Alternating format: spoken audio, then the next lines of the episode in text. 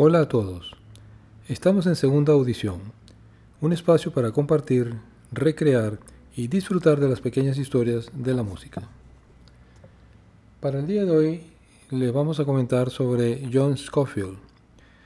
Eso en ocasión de estar nominado para los próximos Grammys en la categoría de Best Jazz Instrumental Album, mejor jazz instrumental. Eh, el amigo Scofield ya, es ya está familiarizado con esto, debido a que el año pasado fue precisamente el ganador de esta categoría con su disco Past Present.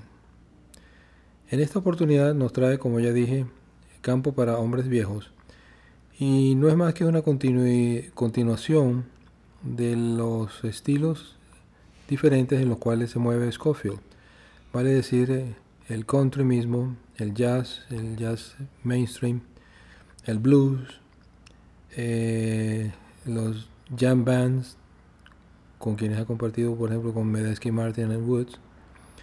En fin, eh, John Scofield es un, músico muy versátil que tuvo su aprendizaje inicial nada más y nada menos que con el gran Miles Davis y ha seguido una carrera por demás exitosa en la cual ha podido y ha logrado desarrollar un sonido propio.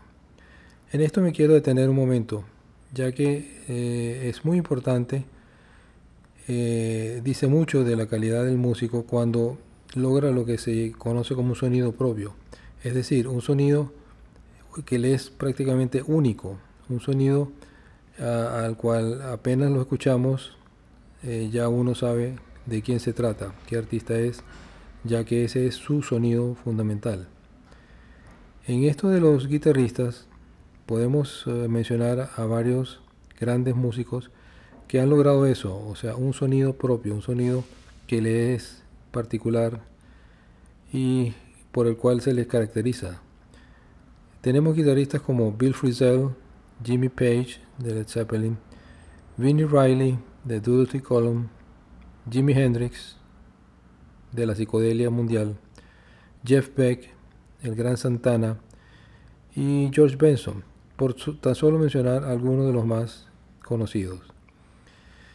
Bueno, esto es lo que nos trae entonces John Scofield en su disco reciente, eh, con piezas, algunas estándares, como I'm So Lonesome I Could Cry, una pieza tristísima, pero de una belleza enorme, yo estoy tan solitario que yo podría llorar. Bartender's Blues, el blues del cantinero. Wildwood Flower, Wayfaring Stranger. En fin, eh, hay una serie de títulos, algunos de ellos más asociados con la música country. Y eso es lo que se ve en las fotos, por cierto. Un, paisaje rural, un paisaje eh, bucólico hasta pastoral podríamos decirle. Y en esta aventura discográfica lo acompañan nada más y nada menos que Larry Goldings en el piano y el órgano Hammond, Steve Swallow, el gran bajista de principalmente el bajo eléctrico, y Bill Stewart en los tambores. Cuatro maestros, cuatro virtuosos que se unen para compartir y tocar lo que les gusta, la buena música. Y eso es exactamente lo que les propongo a ustedes. Eh, busquen este disco, eh, consíganlo de la manera que a ustedes más les parezca, más, les sea más conveniente. Y eh, disfruten de los acordes de un gran artista único con su sonido propio, John Scofield, y su trabajo Country for All Men. Bueno, muy bien. Eh, como siempre, estamos aquí abiertos a sus comentarios y eh, feedback que quieran gustosamente transmitirnos. Y por ahora solo nos resta despedirnos. Muy buenos días.